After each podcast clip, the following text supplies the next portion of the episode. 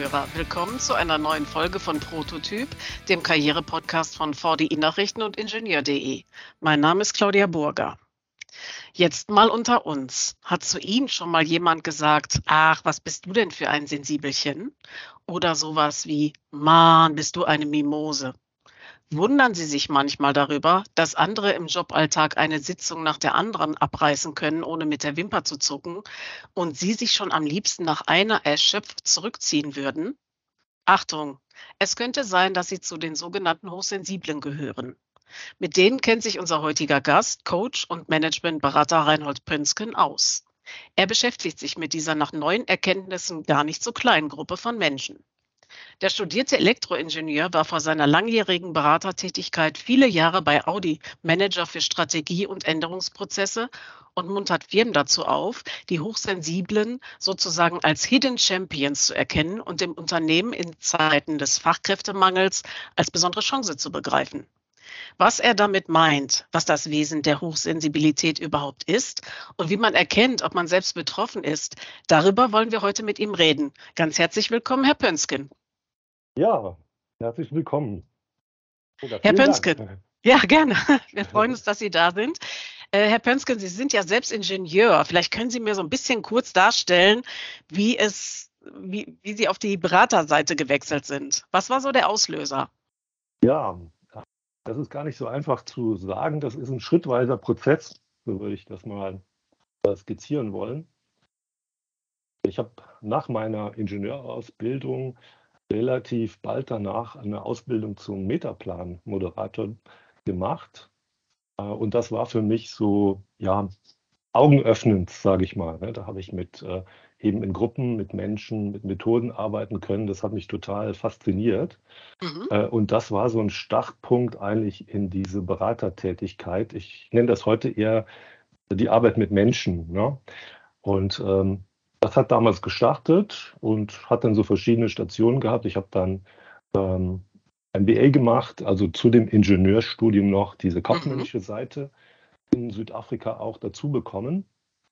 Ähm, und das hat mich dann auch ganz klassisch in so eine Beraterkarriere reingebracht, ah, ja. als ich dann wieder in Deutschland war. Mhm. Und äh, so, so ist es dahin gegangen, sage ich mal. Ja. Ne? Also Ihr Interesse an Menschen ist eben äh, hoch. Äh, sie interessiert, wie Menschen Karriere machen können, wie sie in einem Umfeld agieren. Wir sind heute ja bei einem hochsensiblen Thema, nämlich den Hochsensiblen. Und ähm, meine Frage ist jetzt, als ich das so zum ersten Mal gehört habe, habe ich gedacht, ja, hm, Hochsensible, hm, welche wissenschaftlichen Erkenntnisse gibt es da eigentlich? Ähm, inwieweit ist das eigentlich fundiert, dass es Hochsensible gibt und in welchem mhm. Umfang? Also wenn, wenn Sie das jetzt so offen fragen, das ist sehr ähm, fundiert. Das hat mal angefangen mit den sagen wir so, ersten Forschungen von Carl Gustav, äh, Carl Gustav Jung. Äh, der hat das seinerzeit schon festgestellt, dass es da so eine Gruppe von, ich sage mal so, merkwürdigen Menschen gibt, die besonders sensibel sind. Der wusste das damals noch nicht zu titulieren und, und sage ich mal, irgendwie einzu, einzuordnen, aber der hat das damals schon äh, erkannt. Äh, und das haben verschiedene andere Menschen, also jetzt vor allen Dingen vor gut 30 Jahren, die Elaine Aron in Amerika, die haben das aufgegriffen und haben sich in diesem Thema spezialisiert und eben äh, festgestellt, dass es da auch eine relativ große Gruppe, also seinerzeit vor gut 30 Jahren dachte man noch, das sind so 15 bis 20 Prozent, äh, die das haben. Und da ist das, sagen wir mal so, doch sehr intensiv erforscht worden und wird es heute zum Teil auch noch. Mhm.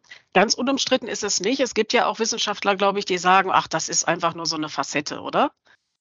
Ähm, das stimmt, genau. Äh, wobei, ich sage mal so, es gibt verschiedene Wege, wie sich ähm, die Hochsensibilität, die man dann an der Person man sagen, bemerken kann, wie die entsteht. Die, äh, es gibt also diese, was man eher sagen wird, was ja so ein Stück weit ererbt ist. Also man hat auch festgestellt, dass wenn eine hochsensible Person in einer Familie ist, dass es da immer wieder auch äh, eine Fortschreibung gibt, dass das mhm. sowas wie ein, ein ererbbares, äh, ererbbares äh, ja, Verhalten ist. Und dann gibt es äh, ähnliches Verhalten, was sich durch, ich sage mal, eher Probleme in der Kindheit darstellt, ähm, wo, wo man so facettenmäßig meinen könnte, dass das ähnlich ist. Das überlagert sich manchmal. Und äh, natürlich die, wie soll man sagen, die Kritiker, die sich auch vielleicht auf diese Geschichte so ein bisschen eingeschossen haben, die nehmen das eher aus dieser Ecke und sagen, ach, na, wenn, ähm, wenn sich das alles normalisiert, dann ist das wieder weg. Und dann mhm. gibt es eher die äh, so aus der jüngischen Schule kommen na, und das dann weiter vertieft haben, die dann feststellen, dass das doch Gehalt hat und dass man es doch wirklich äh, sehen kann, bemerken kann und auch nachweisen kann.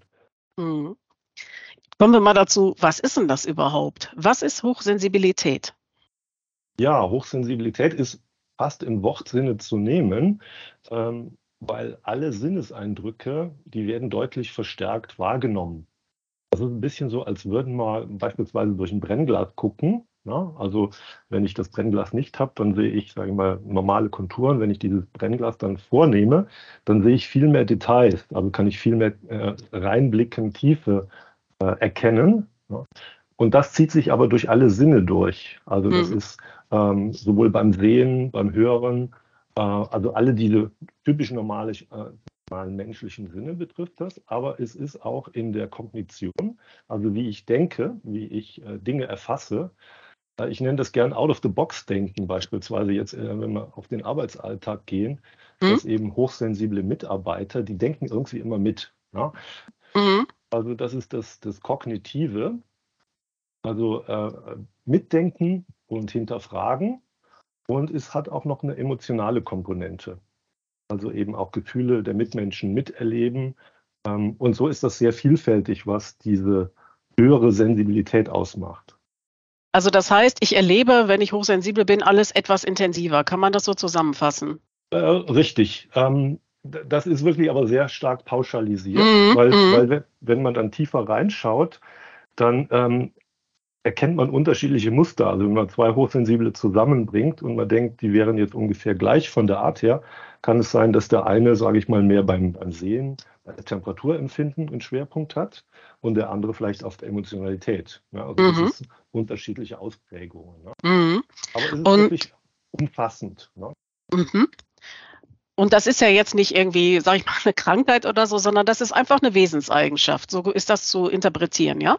Es ist eine Veranlagung. Ich nenne es mhm. eine, eine, Veranlagung, die man hat mhm. und die auch wirklich, äh, auch, auch, wirklich äh, ge genutzt werden kann als eine Fähigkeit, ne? als Kompetenz, mhm. als Talente, mhm. ähm, weil die, die, diese besondere Art des, ja, Empfinden wahrnehmen bedeutet auch eben, ich habe ja schon ein Beispiel mit der Kognition genannt, äh, mhm. dass die einfach so über die Prozesse hinweg gucken können, was, sage ich mal, ein normal sensibler so nicht direkt kann. Ja, also der, der, der bringt quasi Kompetenzen mit, die er auch gar nicht ausschalten kann und die äh, er wirklich auch gut als Fähigkeiten im Arbeitsalltag einsetzen kann.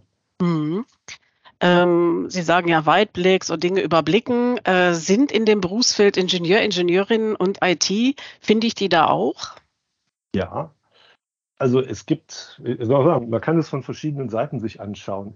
Man findet eine gewisse Überhäufung oft in sozialen Berufen. Mhm. Ähm, so dieses Arbeiten mit Menschen und sich um, um Menschen kümmern, das mhm. zieht äh, hochsensible, wie soll man sagen, an. Sie müssen nicht immer als Einstiegsjob da landen, aber oft landen sie in ihren Karrieren irgendwann in diesen Unterstützerprozessen oder eben dann in den sozialen Berufen. Ähm, hm. Ich sage mal, vom, vom Berufsstart her ist das aber eigentlich, äh, sind die Grundlagen oder die, die Ausprägungen gleich. Ähm, also das kann man jetzt nicht so pauschalisieren. Und wie, wie Sie schon gefragt haben, mit äh, finde ich die auch bei Ingenieuren, ja ähm, die sind dann eher, sage ich mal, so nerdig, ne? so technisch mhm. veranlagt und sind so die IT-Freaks manchmal, die eine ganz besondere Fähigkeit haben, zum Beispiel einen Code zu analysieren und den schnell zu durchdringen. Mhm. Woran erkenne ich eigentlich, ob ich selbst betroffen bin? Ja, das mit dem Selbstbetroffen äh, ist wirklich so die, die Kernfrage. Das war ja auch von meiner Seite nochmal der Aufpunkt äh, zu der Initiative Sensitive at Work. Ähm, weil, weil das oft eben nicht passiert. Also das zu erkennen ist ähm, eigentlich die große Herausforderung ähm, und äh, passiert oft eher später.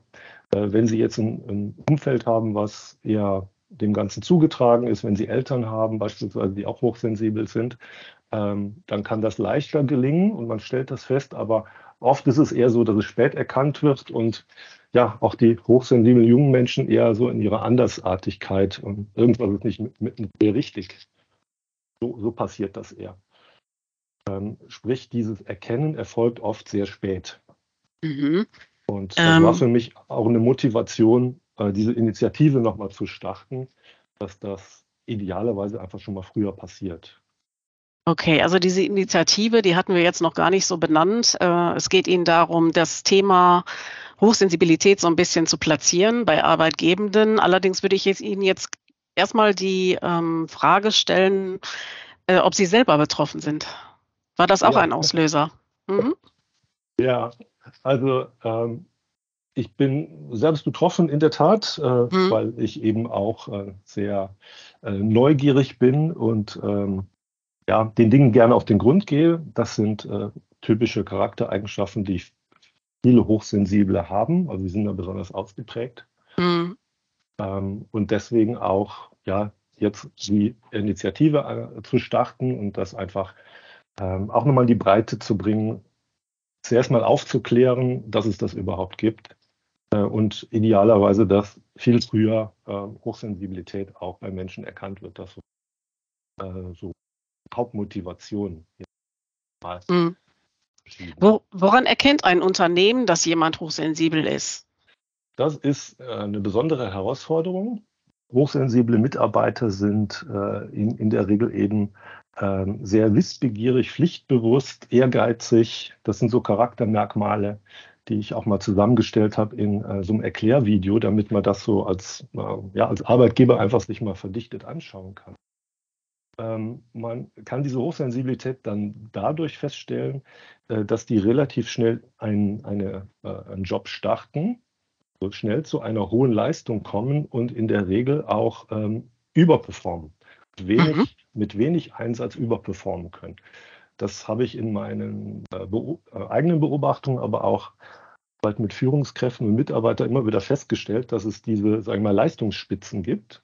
Mhm. Ähm, und aber wenn die Arbeitsbedingungen dann, sagen wir mal, schlechter werden oder Störungen sind, sind äh, hochsensibel im wahrsten Sinne auch sensibel für diese Störung und äh, sie kommen schnell wieder aus, diesem, aus dieser Leistungsspitze raus. Mhm.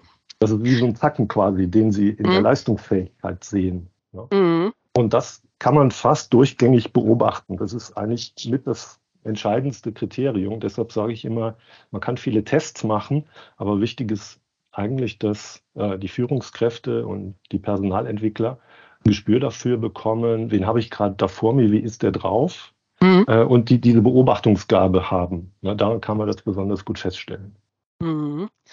Äh, ich müsste also einfach ein Umfeld für jemanden schaffen, der hochsensibel ist, äh, wo er ja ähm, Störfaktoren aus, wo Störfaktoren ausgeschlossen sind.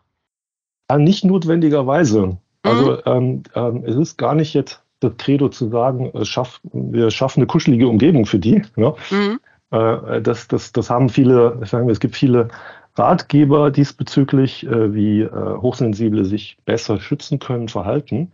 Das ist gut, die kann man auch gut hernehmen. Äh, hier ist wichtiger, eher ein normales Arbeitsfeld zu haben mhm. und eher im, in dem Mikroklima, ich sag mal in den Teams vor allen Dingen, äh, die Rollen so zu verteilen, dass äh, gerade die Kompetenzen der Hochsensiblen besser zum Einsatz kommen. Mhm. Und dafür ähm, braucht es eigentlich eben diese offene Führungskultur. Ich brauche eine gute, eine gute Führungsperson, die auch vor allem äh, andersartige Menschen äh, gut führen kann. Ne? Also nicht klassisch mhm. so, meine Peers und Buddies sind meine Mitarbeiter, sondern eben genau die vielleicht ein bisschen schwierig sind, die kann ich auch führen. Mhm. Und dann entsteht ähm, eine ganz andere Führungskultur, eine Teamkultur, wo diese Kompetenzen und Fähigkeiten wie eben Tiefgang und Weitblick äh, gut äh, integriert werden können. Und da sind wirklich Leistungspotenziale, die oft nicht gehoben werden. Ne? Mhm. Äh, können Sie da so ein Beispiel nennen? Ähm, ja, ähm, ich, ich so, ich erlebe das immer wieder in den Projekten, wo ich auch unterwegs bin, dass ähm, ja zum Beispiel äh, schwierige Mitarbeiter, na, die sind oft dann mal ähm, hochsensible. Die dann eben nicht mehr in ihrer Leistungsfähigkeit sind und man eher schon dabei ist, sich ja zu verabschieden, also wo man eher so in den Trennungsgesprächen fast ist. Mhm. Ähm, und das bekommt natürlich heute unter dem äh, Fachkräftemangel einen unheimlichen Druck. Also bevor ich mich ja. jetzt nochmal von weiteren Mitarbeitern trenne, ähm, äh, dann nochmal in diese Gespräche reingehe und mhm. ganz bewusst adressiere, mir ist dies und jenes aufgefallen. Und ich darf äh, aus verschiedenen Piloten, die jetzt schon auch äh, gelaufen sind und Führungskräfte, die einfach diese äh, Ratschläge aufgenommen haben, die, die, die waren wirklich sehr verwundert, dass auf einmal dann sich das wieder öffnet und man feststellt, aha, jetzt habe ich doch da eine ganz andere Person, die ganz andere Bedürfnisse und auch Talente hat und die sie auch äh, wieder einbringen möchte. Mhm. Äh, das sind wirklich also die Momente, um die es eigentlich geht, ähm, jetzt ja, Mitarbeiter zurückzuholen und dadurch auch nochmal äh, die Leistungsfähigkeit zu steigern. Also eigentlich mhm. eine Win-Win-Situation, die dann dadurch entsteht. MyNova. Gestalten Sie die Energieinfrastruktur von morgen. Ingenieur, Techniker, männlich, weiblich, divers, gesucht. Mit zukunftsweisenden Großprojekten und intelligenten Energielösungen bewegen wir Städte und Menschen. MyNova bietet Ingenieuren, Technikern, männlich, weiblich, divers, vielfältige Möglichkeiten, attraktive Leistungen und verlässliche Rahmenbedingungen mit Raum für persönliche Entwicklung. Jetzt bewerben. Ja, das müsste ja für Arbeitgeber auch interessant sein im Zuge des Fachkräftemangels. Wenn ich selbst betroffen bin, worauf sollte ich im Arbeitsalltag denn achten, damit meine Leistungskurve immer schön oben ist? ja, genau. Ja, äh, in der Tat ähm, ähm, sollten Hochsensible wirklich achtsam mit sich umgehen. Ähm, was man oft hört, ist, dass die wirklich sehr pflichtbewusst sind. Äh, ich kenne das von mir selber auch in meinen frühen Jahren. Und wenn man, sagen wir mal, jung und agil ist äh, oder sehr leistungsfähig ist, äh, dann geht man auch gern so in diese, diese Oberschwinger rein. Ähm, äh, es ist einfach wichtig, darauf zu achten, wenn man in die Überreizung kommt. Reizüberflutung mhm. ist so dieses Stichwort. Ähm, und da gibt es auch viele Selbsthilferatgeber, die man sicherlich gut nutzen kann. Ähm, zunächst mal wirklich achtsam damit übergehen, äh, umgehen und feststellen, wo, wo komme ich so an diese Überreizschwelle. Das ist mal die, die eine Grenze. Das andere ist, Sie brauchen Abwechslung und auch ähm, immer wieder neue Impulse. Also das, die andere Grenze ist die Unterforderung.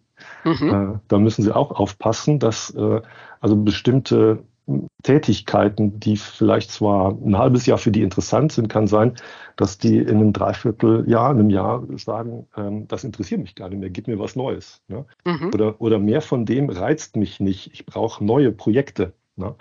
Ist eigentlich äh, fast ideal für Arbeitgeber, ähm, ähm, wenn, wenn sie einen Zugang zu diesen Hochsensiblen haben, dass die immer wieder ganz gerne auch in neue Themen reingehen, wenn sie mhm. entsprechend geführt werden. Ne? Mhm. Wie schaffen Sie es, äh, diesen Themenkomplex zu platzieren? Also war, wie schaffen Sie es, Firmen jetzt davon zu überzeugen, dass das ein wichtiges Thema ist, dass sie sich damit vertraut machen sollen? Ähm, also ein Aufhänger ist wirklich das Thema Fachkräftemangel, äh, mhm. den ich äh, in dem Zusammenhang mit wirklich auch so auf, auf dem Schirm hatte. Ich habe einfach mal zu, zum Jahreswechsel habe ich mir verschiedene Anzeigen von ja, Arbeitgebern angeschaut, die immer bunter und knalliger wurden, also so ein Überbietungswettbewerb.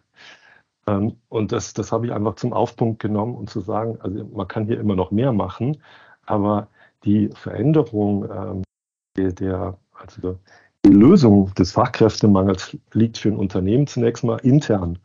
An den Rahmenbedingungen kann ein Unternehmen sowieso nichts ändern, aber ich kann durchaus intern mein Team umstellen und auch, äh, wir wissen ja von Studien, dass ungefähr äh, zwei Drittel der Mitarbeiter sind eher so auf Holdposition. Ne? Die machen Dienst nach Vorschrift. So, wenn es mir gelingt, von denen einfach wieder mehr zu aktivieren, indem ich bewusst auf sie zugehe, für die eine förderliche Umgebung schaffe und hoffentlich auch viele Hochsensible dabei habe, dann kann ich richtig was, was können. Ja? Also da kann ich wirklich Leistungspotenziale heben und dadurch äh, deutlich meinen Bedarf an externen schon mal abfedern. Mhm. Ich stelle mir gerade vor, Sie kommen in so ein mittelständisches Unternehmen, äh, da sitzen jetzt noch ein paar Babyboomer auch auf mhm. den Personalplätzen und ähm, sie kommen jetzt mit dem Thema Hochsensibilität. Das sind alles Leute, die völlig anderes, anders sozialisiert sind. Mhm. Stell dich nicht so an, da musst du durch und so weiter. Das sind die Sätze, ja. die früher gelehrt wurden. Ja. So die Leute, ja. weiß ich nicht, so in den 60er Jahren, 70er Jahren, die mussten da durch. Ja. Ähm, wie kommen Sie an diese Leute ran? Also ist, läuft das dann über das Thema Fachkräftemangel oder bewirken Sie da auch noch was anderes? Also die, die, die Zugänge sind in der Tat unterschiedlich, aber das, was Sie gerade skizziert haben, ist genau ein Alltag. Also ich habe vor, vor wenigen Wochen genau so ein Gespräch auch wieder geführt äh, von einem meiner Bestandskunden, wo die mich schon länger auch kennen in dem Fall. Ähm, aber das war genauso verwunderlich, haben die gefragt, Hochsensibilität, was ist das eigentlich? Also das brauchte zuerst mal ein Stück ähm, sagen wir, Aufklärung über dieses ähm, Erklärvideo beispielsweise. Und dann war aber schnell nach wenigen Sätzen klar, um was es eigentlich ging. Äh, genauso wie Sie hier gesagt haben. Eine Führungskraft, sagen wir, vom alten Schnitt trifft auf äh, so einen jungen Rookie und dann clashen so ein bisschen die Kulturen und man stellt fest, aha, ähm, da haben wir uns doch irgendwie relativ schnell auseinandergelebt. Ne? Äh, Ausgangslage und aber doch die Feststellung, ähm, du Mitarbeiter warst doch mal richtig gut. Ne? Wie, wie kommt es jetzt, dass du auf einmal so abgefallen bist? Mhm.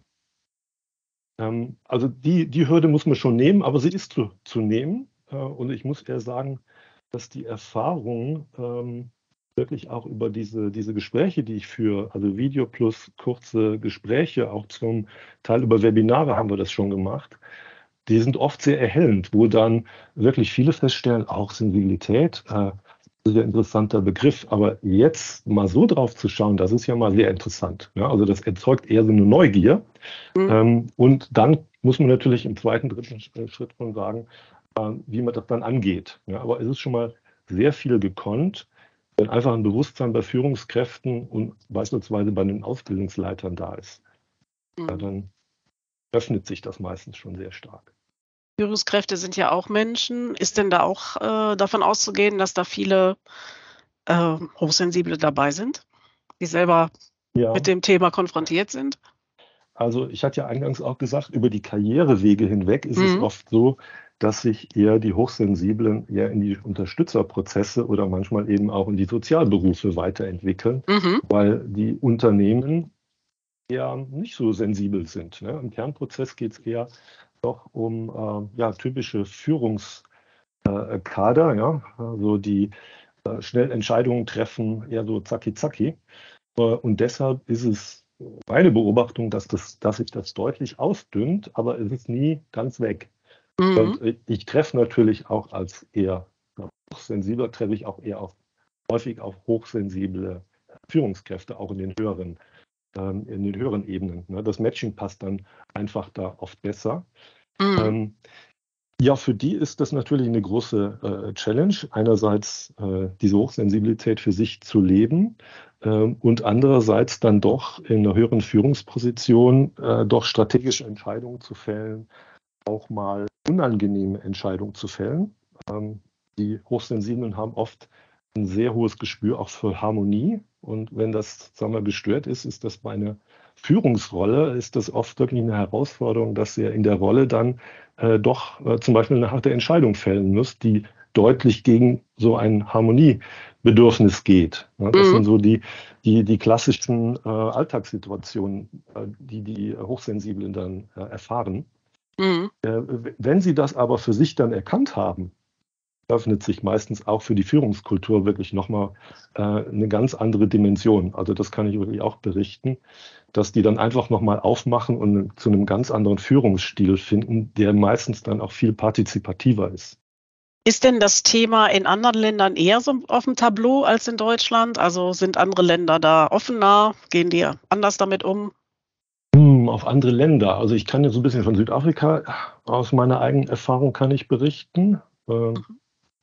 Da ist das, sage ich mal, eher nicht so auf dem Schirm. Da, mhm. ähm, also da ist man eher weiter von weg. In, in, den USA ist das zum Beispiel besser erforscht, das ganze Thema. Mhm. Ähm, aber dass das da in der Kultur ankommt, würde ich jetzt auch nicht, nicht behaupten. Ah, ja. Mhm. Also das, da, da würde ich schon sagen, da sind wir hier noch ein relativ äh, guter Boden für. Ja? Also mhm. zumindest auch bei uns hier lokal relativ gut erforscht und wird auch weiter. Äh, also da, da, sind verschiedene äh, auch, auch, weiter dran, das weiter zu vertiefen. Ähm, unabhängig davon ist es einfach wichtig, dass es zunächst mal in den Alltag kommt. Das ist wirklich nochmal so der mein Schlusskredo oder so oder mein besonderes Credo, dass mhm. äh, äh wirklich ähm, zunächst mal einfach ein Bewusstsein geschaffen wird, da gibt es Hochsensible und die haben tolle Talente. So. Mhm. Ja, und, und dass man daran kommt. Ja. Okay, das ist jetzt noch nicht unser Schluss. Bleiben Sie noch dran, liebe Hörerinnen und Hörer, weil ich möchte eigentlich noch wissen, äh, wenn ich selbst betroffen bin und nicht auf mich höre, was, was droht denn da? Was, was folgt dann? Wir haben schon gehört, Arbeitsleistungsabfall und so weiter. Das kann sicherlich noch weitere Konsequenzen haben. Ähm, ja, ähm, also wenn ich dann ich, ich versuche das mal zu weiten. Also wenn mhm. ich nicht auf mich höre, ist das auch oft so, dass man ähm, klassischerweise im Unternehmen Hochsensibilität so nicht positiv besetzt hat. Das muss man mhm. einfach so sehen. Das ist eher ja. so, ich bin zart beseitigt und man muss mich sonderbar behandeln oder so. Ich mhm. brauche eine mhm. Sonderbehandlung. Da, da, äh, da, da liegt ja genau äh, das Problem drin. Ähm, und, und hier ist viel wichtiger, dass erstmal erkannt wird, äh, ich bin das und dann ist der zweite Schritt, dass ich das für mich mal anerkenne, persönlich. Ne? Mhm. Also, dass ich voll dazu stehe. Und dann eröffnen sich für mich zunächst mal ganz andere Wege. Dann beginnt bei mir, wenn ich das für mich angenommen habe, wirklich nochmal ein Veränderungsprozess. Ich sage mal, Fragebögen ausgefüllt zu haben und Ratgeber äh, zu lesen, das ist, ist gut. Ja, das hilft einem, das selber ein Stück weit zu erkennen. Aber viel wichtiger ist in der Tat ähm, zu wissen, äh, dass das also, dass ich das äh, für mich akzeptiere, dass ich es annehme. Mhm. Und, und, indem ich das annehme, bedeutet das, äh, dass daraus sich wirklich Konsequenzen ergeben können in meiner Rolle in der Firma. Äh, vielleicht verlasse ich die Firma, vielleicht gehe ich in eine andere Rolle rein. Ähm, und äh, auch nochmal zurückgespult, also wenn ich da stehen bleibe und habe das nur für mich erkannt und habe dieses Buch im Regal dann stehen, dann macht das mit mir wenig. Ne? Dann kann es sein, dass ich vielleicht die typischen Karrierewege weitergehe, und äh, die, die haben vielleicht gar keinen Platz für diese Hochsensibilität. Es ist ja klassisch so. Ne? Mhm. Da stehen wir zumindest in den meisten Unternehmen, habe ich das so noch nicht gesehen, äh, dass genau äh, das auch irgendwie äh, ja, besonders gewünscht wird äh, oder eben gefördert wird, wenn man es denn hat. Das sind eher immer so Zufälle, wo man vielleicht auf einen Chef trifft, der das genau erkennt. Äh, und dann ergeben sich auf einmal gute Möglichkeiten, wo ein Hochsensibler sich eher per Zufall gut entwickeln kann. Ähm, kommen wir nochmal zum Themenbereich, wie erkenne ich es? Diagnostik, gibt es da Tests im Internet oder so? Mhm. Oder ja. wo kann sich jetzt jemand, der denkt, oh Mensch, ich würde das gerne mal testen, was mhm. macht so eine Person? Genau. Ähm, also da gibt es wirklich mehrere Tests. Äh, ich kann die gar nicht alle zusammenfassen, aber wenn Sie das wirklich so ins Internet eingeben, Hochsensibilität-Test, HSP-Test, äh, da gibt es verschiedene äh, Verfahren, die mhm. basieren in der Regel auf den Erkenntnissen von der Elaine Aron quasi Übersetzung ins Deutsche. Äh, gibt es mhm. einen Kurztest, der hat, glaube ich, neun Fragen und die andere haben 24. Mhm. Also das hat man relativ schnell testmäßig durch. Äh, und dann gibt es, ich sage mal, eine ganze Reihe von Selbsthilfe-Arbeitsbüchern aus verschiedenen Facetten raus, die wirklich auch sehr gut sind, wo man äh, also sich da überhaupt mal vertieft auseinandersetzen kann. Das ist alles sehr gut und, und wirklich nutzbar. Mhm. Ähm, wo, wo wirklich so eine, eine, Lücke meines Erachtens ist, äh, das auf die Arbeitswelt zu konzentrieren und ähm, da wirklich ähm, ja auch ein Bewusstsein zu schaffen. Ne? Also dass es auch nicht so abgestellt wird, so ungefähr, ah, ich bin hochsensibel, da hole ich mir jetzt mal einen Ratgeber und kümmere mich um mich selber, äh, sondern ich bin hochsensibel und jetzt schauen wir mal, wie wir unseren Job und unser Team hier optimieren. Ne? Das wäre so die nächste Frage. Soll ich offensiv damit umgehen? Soll ich das thematisieren? Was ist so Ihre Einstellung dazu? Ich meine, mhm. Sie haben ja gerade von den Mittelständlern erzählt, die dann erstmal große Augen haben. genau. Ist das sinnvoll, das zu machen? Sie meinen jetzt als Betroffene, wenn Sie es ja, selber erkannt als Betroffener. haben? Mhm. Ja, das ist eine sehr heikle Nummer. Mhm. Also das, das, kann ich, also ähm, hier ist es einfach wichtig, wie, wie gut ist Ihre Beziehung zu Personalentwicklung, wenn es ein größeres Unternehmen ist. Da, da ist ja manchmal vorteilhaft, dass man auch in der Personalentwicklung oft Coaches und äh, Supervisoren hat, ja, man, an die man vielleicht mhm. sich mal richten kann. Das wäre auf jeden Fall sinnvoll, ne, wenn Sie da mhm. Vertrauen haben. Ähm, und dann ist es natürlich wichtig, wie, wie ist gerade Ihre Arbeitsbeziehung zur Führungskraft? Mhm. Ähm, das muss jeder dann im Einzelfall selber wissen. Mhm. Ähm, aber so, so, rumkommend ist es eigentlich eher äh, schwierig, ja, darauf ja. wirklich ähm, von, von oben nach unten das quasi hoch, hochzuziehen. So, dann haben Sie jetzt die einmalige Gelegenheit, nochmal ein richtiges Plädoyer äh, loszuwerden, warum Hochsensible für Firmen unerlässlich sind oder besonders gut. ja. ja, also Hochsensible. Ähm, Sie werden es kaum schätzen, aber fast jeder vierte Mitarbeiter im Unternehmen ist hochsensibel, auch in Ihrem Unternehmen. Und äh, das ist zunächst mal wichtig zu wissen, Schritt eins. Zweitens, Hochsensible sind auch, hof, äh, oft, auch oft hochtalentiert. Das heißt, die bringen wirklich besondere Fähigkeiten, Talente mit, die aber häufig gar nicht genutzt werden. Und wenn Sie da mal drauf schauen, da können Sie ganz leicht Leistungspotenziale heben, die Ihren Fachkräftemangel ganz entscheidend reduzieren können. Und zudem kriegen Sie noch sowas wie emotionale Intelligenz ins Unternehmen, Weitsicht und Tiefblick, also auch Zukunftskompetenzen. Also auf jeden Fall sehr lohnend, das zu tun. Ja, wenn das jetzt kein gutes Plädoyer war. Herr Pönsken, danke fürs Gespräch. Ich hoffe, wir haben alle wichtigen Aspekte berücksichtigt ja. äh, und helfen auch jetzt Menschen, die sich betroffen fühlen, weiter. Äh, und Skeptiker können sich ja auch mit dem Thema auseinandersetzen genau, und ja. auch sagen, ist alles Humbug. Ich genau. bin da ganz offen.